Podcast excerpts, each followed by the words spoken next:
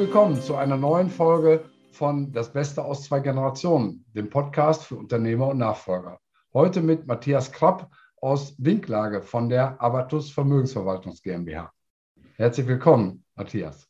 Ja, danke, Alexander, für deine Einladung und ich hoffe, dass wir den Hörern auch einen erfassten Nutzen heute stiften können. Ja, das liegt ja vorwiegend bei dir. Und äh, das Thema ist äh, Finanzen. Und äh, im Kontext mit Unternehmensnachfolge heißt das ja, dass häufig auf der einen Seite ähm, ein sehr hoher Finanzbestand vorhanden ist, nämlich bei der äh, Unternehmensseite, bei der übergebenen Seite und ein sehr niedriger Finanzbestand bei der übernehmenden Seite, egal ob es jetzt äh, Kinder sind aus der Familie oder auch ähm, Menschen, die schon im Unternehmen sind, das übernehmen wollen oder dass jemand ganz von außen kauft. Und äh, vielleicht fangen wir erstmal bei der äh, Vermögensseite an. Du bist äh, Spezialist für äh, Vermögensverwaltung. Vielleicht schilderst du erstmal kurz deinen dein Werdegang um, und äh, ja, deine Spezialisierung, wie du zu dem Thema gekommen bist. Okay, ich hoffe, dass ich nicht zu weit ausschweife, weil das schon ein ziemlich bewegter Lebenslauf ist, aber ich versuche das mal ein bisschen kurz und knapp zu machen. Also ich habe 1983 damals die klassische Bankausbildung angefangen, bin dort von Anfang an mehr oder weniger im Bereich der Vermögensanlage hängen geblieben, habe mich aber dort weitergebildet über Bankkaufmann, über Bankbetriebswirt, habe dann den Diplom Bankbetriebswirt gemacht mit Bankleiterqualifikation. Und zum Schluss war ich dann Leiter der Vermögensberatung, vermögende Privatkunden, habe dann aber kurz vor dem 25-jährigen Jubiläum, das war in 2008, praktisch äh, gekündigt und mich dann selbstständig gemacht, äh, von vornherein auf Honorarbasis. Äh, also jetzt vor rund 14 Jahren und mittlerweile ist aus diesem, äh, heutzutage heißt es ja Start-up, so einer kleinen One-Man-Show, ein Unternehmen geworden mit mittlerweile aktuell neun Personen, wovon der überwiegende Teil auch alles Ex-Banker geworden sind, aus dem Genossenschaftsbereich, aus dem Privatbankenbereich. Aus dem Sparkassenbereich hatten wir jemanden dabei gehabt und fokussieren uns halt eben auf schwerpunktmäßig äh, Finanz- und Vermögensberatung, nutzen da aber A, die Honorarberatung als Umsetzung, also nicht auf Provisionsbasis. Das heißt, man steht wirklich der Kunde im Mittelpunkt. Wir bekommen keine Zuwendung Dritter in- oder Außenprovision und machen das Ganze. Und dann sind wir auch einer der ersten in Deutschland mit gewesen, nicht nur mit der Honorarberatung, sondern letztendlich auch auf wissenschaftlicher Basis, das heißt evidenzbasiert. Versuchen wir die Kapitalmarktforschung, die Erkenntnisse umzusetzen, damit die Depots möglichst effektiv auch die Marktrenditen erreichen. Wir wollen sie gar nicht schlagen, schaffen das zwar auch äh, hin und wieder oder langfristig bin ich auch weiter optimistisch, aber das ist nicht das Ziel, sondern wir wollen die finanziellen Ziele unserer Mandanten erreichen und unterstützen die da mit Finanzplanung, Finanzierung, alles was dazugehört, eigentlich mehr so ein Family Office mittlerweile. Mhm. Ja, Stichwort ähm, Honorarberatung ist sicherlich, wenn man die Bankenlandschaft, die bestehende sieht, was das Thema Vermögensverwaltung oder auch äh, Anlageberatung ansieht, äh, ungewöhnlich. Wie ist deine Erfahrung in dem Bereich? Äh, speziell, wie seid ihr zu dem Thema Honorarberatung gekommen und wie siehst du es heute im Verhältnis zu dem, ja, ich sag mal, bestehenden Beratungsmarkt, so will ich das mal nennen?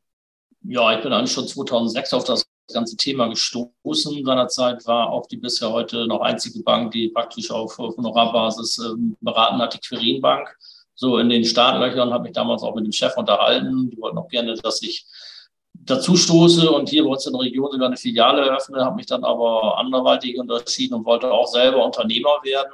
Und auf der anderen Seite hatte ich damals schon die kleine Vermutung, was sich jetzt im Nachgang äh, bewiesen hat, dass die Welt einfach aufgrund der Technologie und so weiter weitaus transparenter wird und Transparenz ein Riesenthema werden könnte.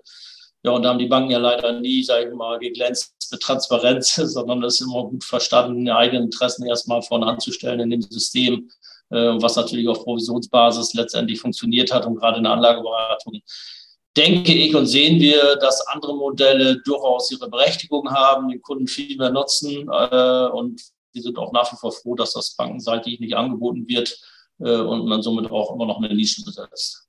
Noch eine Alleinstellungsposition quasi in Mehr oder weniger, ja. Es, es, werden, es, werden, mittlerweile etwas mehr. Wir sind da auch bundesweit sehr gut vernetzt mit Kollegen, die eine ähnliche Denk- und Vorgehensweise haben. Aber unterm Strich gesehen bewegen wir uns immer noch im 0, Prozentbereich. Mhm. Du sagtest als zweites Stichwort, dass ihr wissenschaftlich basiert arbeitet. Das ist ein Thema, ja. über das wir zusammengefunden haben wo ich ähm, den Beratungsansatz kennengelernt haben. Aber vielleicht schilderst du auch da noch mal kurz, was sich dahinter verbirgt, hinter dem Schlagwort wissenschaftlich basiert. Ja, ich sage mal ein paar Worte dazu. Äh, die Amerikaner sind eigentlich federführend in der Kapitalmarktforschung und sind dort schon sehr früh in den 60er, 70er Jahren angefangen, dort an den Universitäten schwerpunktmäßig Forschung zu betreiben, wie Finanzmärkte funktionieren, was funktioniert und was nicht. Und daraus hat sich letztendlich dann etwas entwickelt, äh, wo zwischenzeitlich auch etliche Nobelpreisträger für diese Erkenntnisse letztendlich, sagen wir mal, belobigt worden sind, um das so auszudrücken. Und ich bin dann durch mein Netzwerk und Kontakte darauf gestoßen, dass in Amerika diese Erkenntnisse von den Beratern schon lange umgesetzt werden, auch dort häufig von Beratern, die früher aus Großbanken und so weiter stammen. Das Ganze ist dort praktisch aufgebaut worden, ist dann rübergeschwappt nach England und Australien. Und äh, mit der ersten Möglichkeit in Deutschland erstmal diese Erkenntnisse wahrzunehmen, zu lernen und umzusetzen, bin ich dann 2011 sofort konsequent angefangen, habe mich da ausgebildet und äh, haben dann die Entscheidung getroffen, konsequent nur noch diesen Ansatz zu wählen, weil er alle Erkenntnisse, die man benötigt, zusammenfasst, um wirklich für den Kunden die bestmöglichen Ergebnisse zu erzielen. Mhm. Das basiert dann auf verschiedene Faktoren. Äh, ich will jetzt nicht zu weit gehen, aber diese Faktoren, äh, Aktie ist nicht gleich Aktie, sage ich mal ganz einfach. Es gibt bestimmte Aktiensegmente, die mittel langfristig ertragreicher sind. Äh, und das muss man halt eben wissen und berücksichtigen, genau wie im, im Rentenbereich, festverzinsliche Wertpapiere, wenn man das optimal miteinander kombiniert und dann auch umsetzt und begleitet und, und der Strategie dann treu bleibt, die man zu Beginn festlegt, hat es bisher ausnahmslos immer positive Ergebnisse gegeben. Mhm. Das heißt aber, dass dann äh, solche Themen wie äh, Timing, rein in den Markt, raus aus dem Markt oder auch Cherry-Picking, bestimmte ähm, Aktien zu kaufen, von denen man annimmt, dass sie besonders gut laufen werden in der Zukunft, dass das praktisch ausscheidet und durch ein Konzept ersetzt wird, das viel breiter angelegt ist. Genau, das sind genau die, die Erkenntnisse, die du da gerade auf den Punkt gebracht hast, dass das Timing äh, keinen Sinn macht, dass Prognosen keinen Sinn macht, äh, dass das Auslassen von bestimmten Märkten oder Segmenten auch keinen Sinn macht, dass man über Kapitalmarktgewichtung, über eine extrem breite Streuung, wie schaffen wir es für unsere Mandanten, Zugang zu ca. 11.000 bis 12.000 Titel zu generieren, was einem so gar nicht möglich ist und wenn, wäre es exorbitant am Kosten sodass wir auch nie zu irgendwelchen großen Klumpenrisiken kommen. Bei uns hat das Thema Growth-Aktien im letzten Jahr oder letzten Jahren ja der ganz große Hype nie eine Rolle gespielt. Hier sind wir halt froh drüber, äh, weil man kann trotz breiter Diversifikation trotzdem alle Chancen nutzen, wenn man das im bestimmten Verhältnis zueinander mixt und dann einfach nur äh, eine gewisse Feinjustierung während der Laufzeit vornimmt. Mhm. Und es gehören so Sachen dazu wie das Verpassen der besten Tage, das haben wir jetzt gerade wieder gesehen. Äh, Im Juli ist der Markt dann aus dem, sagen wir, aus dem Nichts um 10 Prozent wieder gestiegen. Viele haben Angst bekommen, sind ausgestiegen, laufen jetzt wieder hinterher. Das haben wir im März 2020 gesehen.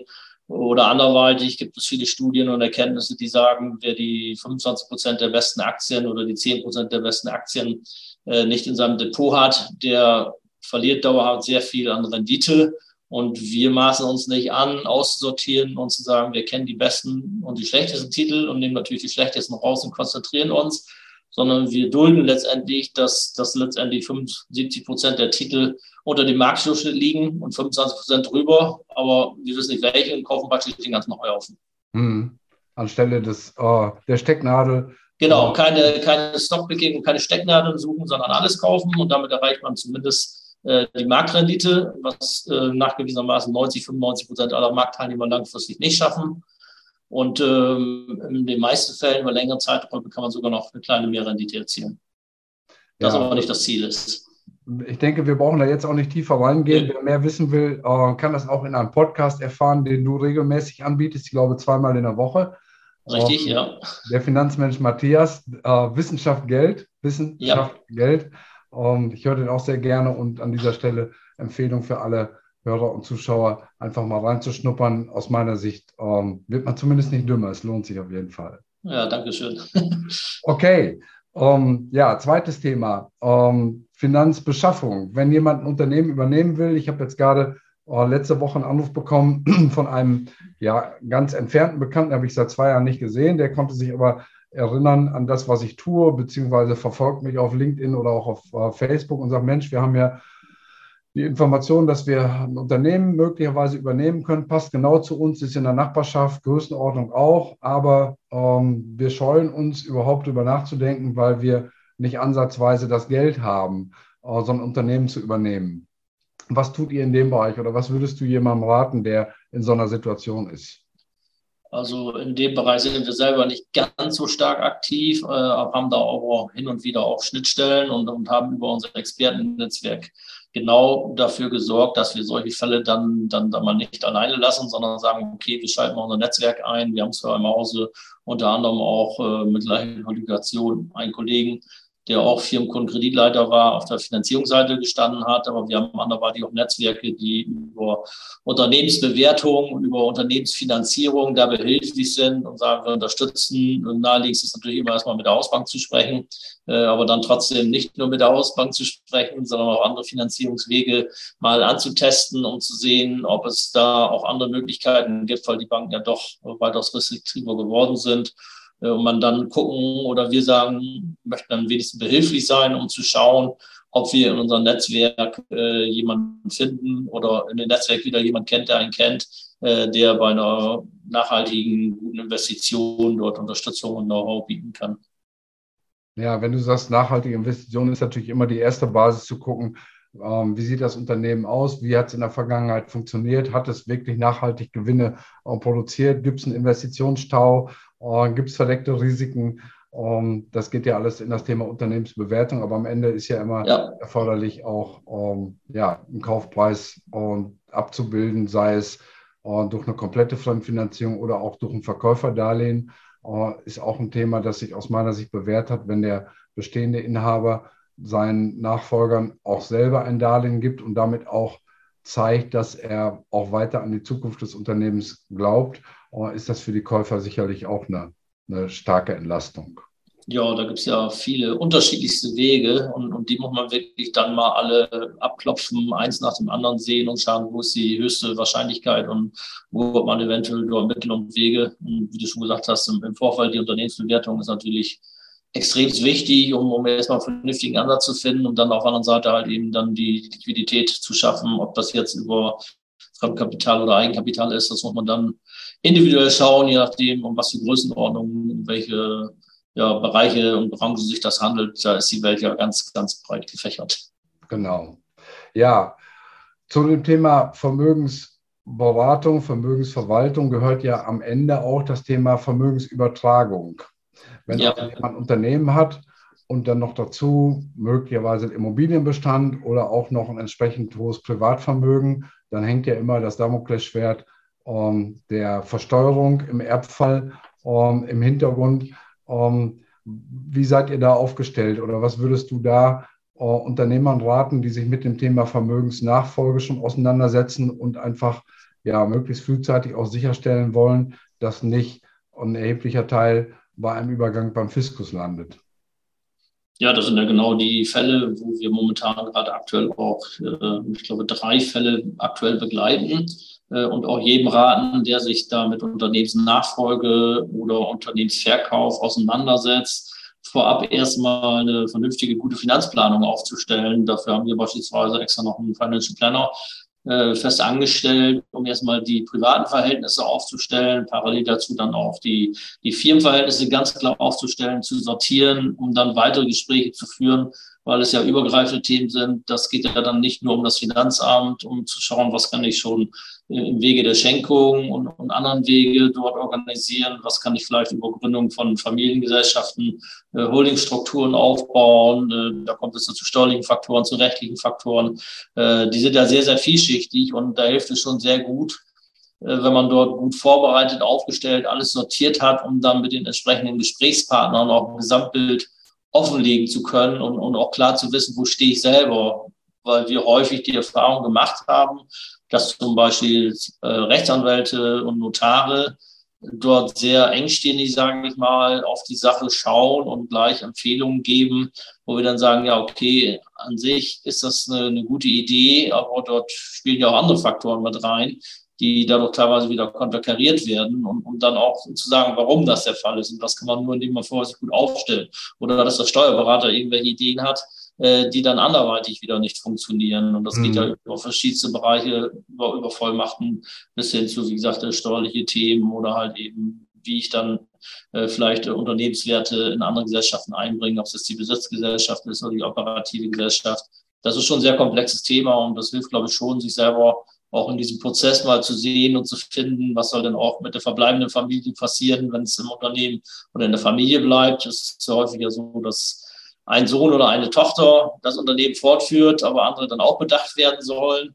Äh, und da muss man sich ja wirklich Klarheit schaffen. Und äh, wenn man diese Klarheit hat, kann man dann auch mit anderen Partnern viel besser sprechen oder verhandeln oder seine Vorstellungen vorstellen, um zu sagen, ich hätte gern dieses oder jenes aus diesem und jenem Grund dargestellt. Helfen Sie mir mhm. da mal bitte.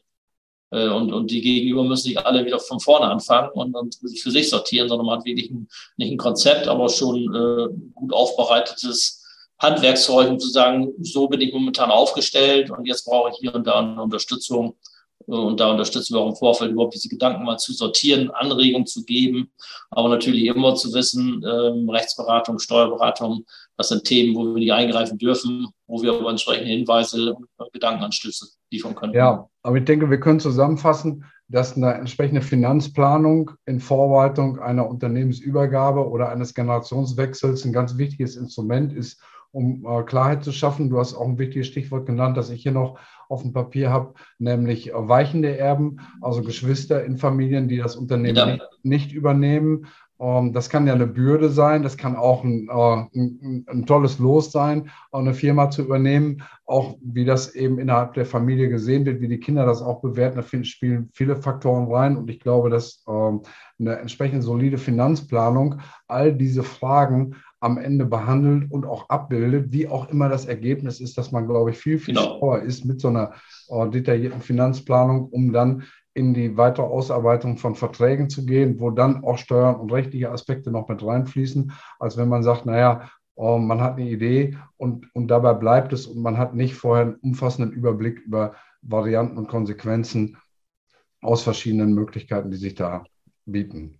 Ja, genau. Das ist praktisch auf der einen Seite eine Ist-Aufnahme, auf der anderen Seite aber auch gleichzeitig so ein bisschen Brainstorming, zu, zu schauen, was kann denn alles äh, passieren, was muss ich bedenken, wen will ich wie bedenken, warum will ich den so bedenken äh, und bietet aus meiner Erfahrung heraus eine optimale Grundlage, um dann wirklich, sage ich mal, die, die nächsten Schritte nicht nur einzuleiten, sondern auch gut vorzubereiten und selber eine Klarheit zu bekommen, indem man, wie letztendlich wie ein Coach auch, mit jemandem Außenstehenden äh, einfach sich darüber unterhält und, und wir dann halt eben mal Fragen stellen, wo dann gegenüber die Person auch sagen, okay, habe ich so noch gar nicht gesehen oder hatte ich noch gar nicht bedacht oder ich hatte das irgendwie auf dem Schirm, aber habe es wieder verdrängt, äh, mhm. wo man Sachen mal wieder hochholen kann.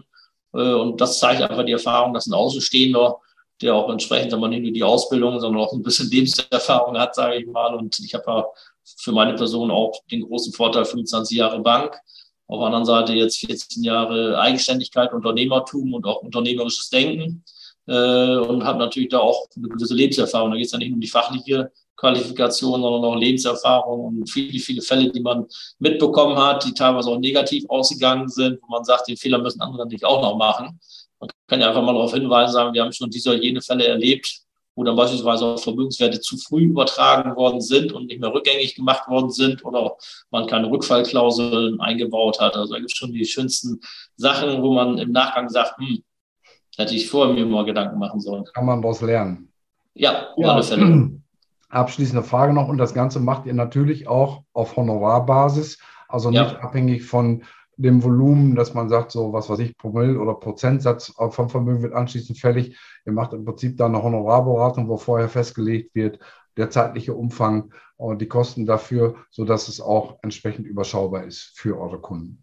Genau, also die, die Finanzplanung als solches oder diese ganzen Gespräche, die zu begleiten, aufzusetzen, die sind letztendlich wirklich für uns absolut ergebnisoffen. Wir haben da keinerlei Erwartungshaltung. Das wäre auch rein ethisch, sage ich mal, gar nicht mit der Finanzplanung letztendlich zu verarbeiten. Wir wissen aber, dass viele so vorgehen und eine Finanzplanung ein bisschen empfehlen oder angehen und, und hinten raus schon wissen, ob sie irgendwelche Produkte verkaufen wollen oder das in eine bestimmte Richtung leiten wollen. Wir sagen uns wirklich vor, wir hören uns den Fall mal an.